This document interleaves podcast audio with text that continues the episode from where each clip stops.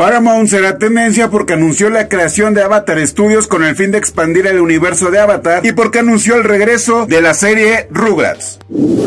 Spider-Man será tendencia porque ya se confirmó el nombre de la tercera película, se llamará Spider-Man No Way Home. Lolita Yala será tendencia por su participación en la portada de El México. La serie Soy tu fan será tendencia porque se rumora que posiblemente en lugar de una tercera temporada salga una película. Esto es lo que será tendencia mañana.